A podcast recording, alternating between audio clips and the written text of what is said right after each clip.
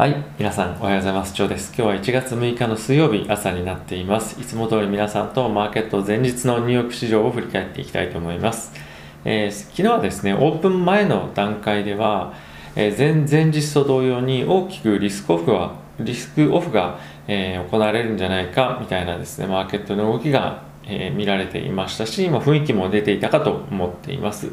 えーしかし、え1回レーズン、1回はマーケットがオープンし始めたらですね、まあ、一度はマイナスに、えー落ち込むようなタイミングもあったんですけれども、え引けにかけて堅調にマーケットは推移していったんじゃないかなと思っています。えーこれはですね、ジョージア州の上院の選挙が民主党有利というような、まあ、見方があって、えーこういった流れになっていったんじゃないかなと思います。え民主党が勝つとですね、追加景気刺激策が大規模で行われるという、まあ、期待感からですね、株式が、え上昇して、え金利は上がっていったというような流れだったんじゃないかなと思います。えー昨日ですね、一部のメディアからは、え民主党が勝つとマーケット10%以上、え落ちるんじゃないかっていうような、えーまあ、見方が出てましたけれども、えーそんな感じの雰囲気は今のところは出ていないかなと個人的にも、えー思っています。はい、今のところはですね、えー民主党有利の方向性で、えまあ、事前調査なんか行われていますけれども、まあ、そういった状況の中でも株式市場は堅調に推移しているので、まあ、それほど、えリスクが大きく高まっているような雰囲気もそこまではないんじゃないかなと思っています。え昨日はですね、ダウが、約0.6%のプラス、S&P が、えー前えープラス0.7%、えーナスダックが1%のプラス。で、これすごいのがラッセル2000で1.7%のプラスとなっています。これはですね、昨年末の動きを、まあ、引きずってというか、引き続き、まあ、景気敏感株ですとか、まあ、あとはですね、えっ、と、これまで出遅れていた株のところに、えー中小企業のところにですね、お金が流れていったといった形で、えー今年1年もですね、この大型株から小型株、えーもしくは景気敏感株への資金の流れというのが、えー継続的に起こっていくのかなというのが、えーまあ、見られる動きが今日もあったんじゃないかなと思います。えー米国債はですね、10年債に関しては、えー0.95%まで、えー金利が上がっていたと。大体0.04%の金利上昇ということですね。はい。ここ最近あまり金利動くこともなかったので、えーマーケットとしては少し大きめの金利については動きだったんじゃないかなと思ってます。はい。えーニュース全体として見ていきたいと思います。えっ、とですね、マーケット、まあ、オープンした後、えーまあ、細かい悪い試合が、えー若干続いてっていうのは同じではあったんですけども、えー経済指標としてですね ISM の製造業景況監視数というのが、えー60.7という事前の予想ですね。事前の予想が56.8ということで、まあ、大体3ポイントぐらいですね。4ポイントですね。上回るようなかなり強い数字が出ていました。でこれはですね、まあ、製造業の方に、まあ、口頭での、えアンケート取って、え今の景気景気感どうですかというふうに聞いてる指標なんですけども、まあ、製造とか、まあ、そういったあとは製造もそうですし、えいろんなオーダーが来てる状況とかあとはですね雇用っていうところでも、まあ、全部の分野で、えープラスということが、まあ、プラスというかその予想よりも良かったというような、え数値が出ていたので非常にこういったところも、えマーケットとしては交換してえ株式市場上がっていったというところもあったんじゃないかなと思っています。これはですね、2018年の8月以来のですね、高水準ということで、マーケットとしては、えーまあ、実体経済に関して、えープラスの、まあ、指標ということで、えー非常に好感をしたんじゃないかなと思っています。あとはですね、え中国の3社、え China Mobile、China Telecom、China Unicom というこの3社がですね、えニューヨークの Stock Exchange、NYSE というふうに言われてますけども、証券取引所から、え上場廃止というニュースが先日ありましたけれども、これが撤回されたと。え財務長官の方からですね、アメリカのですね、財務長官のミニーシンさんの方から、えーこれはですね、反対ですよという発言が、まあ、というか命令若干命令なのかもしれないんですがこういったところがですね、えーまあ一報として入ったようで、まあ、こういったこともあって、えー、廃止となったようです。まあ、これもあってですね、この3社に関連した株っていうのは、まあ、10%ぐらい一時は買われるような動きもありまして、えー、軒並み中国株、非常にいいパフォーマンスだったんじゃないかなと思っています。えー、他はですね、えー、っと、えー、ジョージア州の上院の、えー、選挙の結果なんですけれども、えー、っとですね、まあ、早くて日本時間のえー、今日ですね6日の、まあ、夜夕方以降になるんじゃないかというふうなことが、え、CNBC の方でも言われていました。まだはっきりといつ出ますよというのは、え、確定ではないので分かりませんが、え少なくともですね、えそんな早くは出出ませんよと。アメリカ時間の、まあ、5日の、まあ、夜には出ませんということが、え言われています。はい、まあ、今のところは、え民主党の方が少しほんの少しだけですね、まあ、ほとんど変わらないって言ってもいいんじゃないかなと思いますが、民主党の方が若干有利な、えー、調査結果となっています。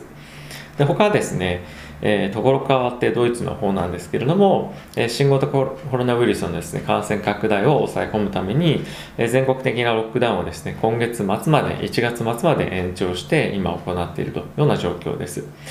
で、えー、基準もですねさらに厳しくしていて、えー、全国でですね不要不急の移動っていうのが制限していて今住んでる町から、まあ、15キロ以内は、えー、移動しちゃいけませんよというような制限がかけられていました。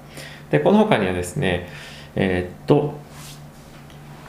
公共の場での集まりは2世帯5人までとかですねあとはですね1世帯のメンバーが家の外で会えるのは、えー、2人までというふうに、えー、されているので、まあ、ほぼほぼもう外に出かけられないなっていうような、えー、感じですよね。しかも不要不急でなければいけないので、えこんな大人数で出かける必要もないので、まあ、一緒に買い物、え誰かと一緒に日用品を買いに行くとか、まそういったことぐらいしかできないような状況と今なっています。はい、あとはですね、今日は原油5%ぐらい上がっていたんですけれども、サウジアラビアがですね、2月と3月の原油量の生産量ですね、をえ自主削減するとようなコメントが出ていました。えこれはですね、今後継続的に実体経済の回復がですね、遅れるという懸念も、まあ、あって、え事前に、まあ、この、何ていうんですか、生産量の削減をするというような発表をしておりました。はい。あとはですね、えー、WHO 世界保健、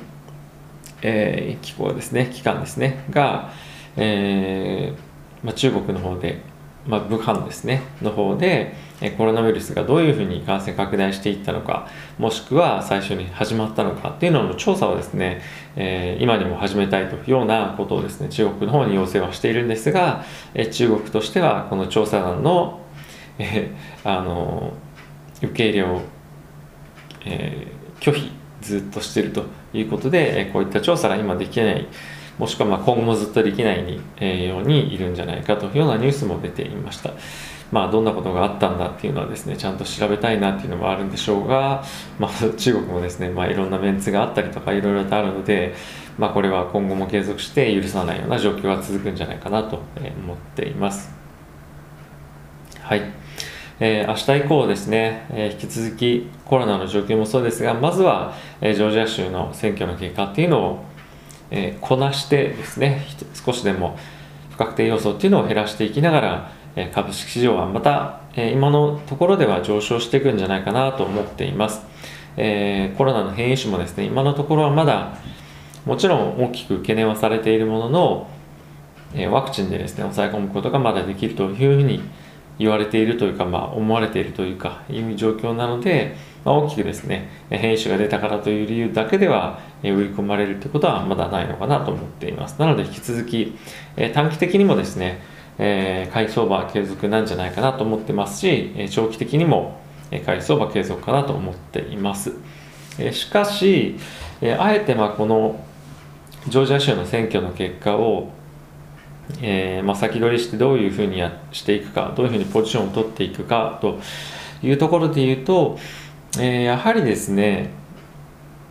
まあ、これまで通り昨年末の流れと、えー、同じで、まあ、巣ごもり株というだけではもう株価上がらなくなって株価上がらなくなってきているというような状況にあるので、えー、景気敏感株への、えシフトですとかあとはですねえテック系でも、まあ、クリーンエネルギー、まあ、バイデンさんの、ま収入を見越した、え銘柄の買いとか、えあとはですね、え石油今日も5%ぐらい上がってましたけども、まあ、そういったところへの、まあ、景気敏感株へのシフトがしっかりとも今後起こっていくんじゃないかなというような状況だと思います。ただし、まあ、原因の株、まあ、今年1年間はまあいいかもしれませんが本当にまあ長長期っていう意味では厳しい産業だと思うのでやはりですね、まあ、クリーンエネルギーにえー、まあ、お金が集中するっていうのは今後も継続するんじゃないかなと個人的には思っています。はい。な感じですかね。まあ、あとはですね、金利の上昇っていうのが、えー、至るところで、まあ、懸念されていたり期待されているというところもあるので、えー、今年1年間から数年かけて、え金融株っていうのは、え強い堅調な動きを示すんじゃないかなと。まあ、あとはですね、え US スティールとか、まあ、そういった景気敏感な鉄鋼関連の株とかっていうのも、えー、まあ、あとレアメタルとか、まあ、そういったところもそうですね。もう今後も継続して上昇していくんじゃないかというような、えー、ところだと思います。ということで、えー、今日もお時間ありがとうございました。今日も皆さんもう年明けお仕事始まってると思われるので、えお気をつけて、えお出かけください。ということで今日もご視聴ありがとうございました。いってらっしゃい。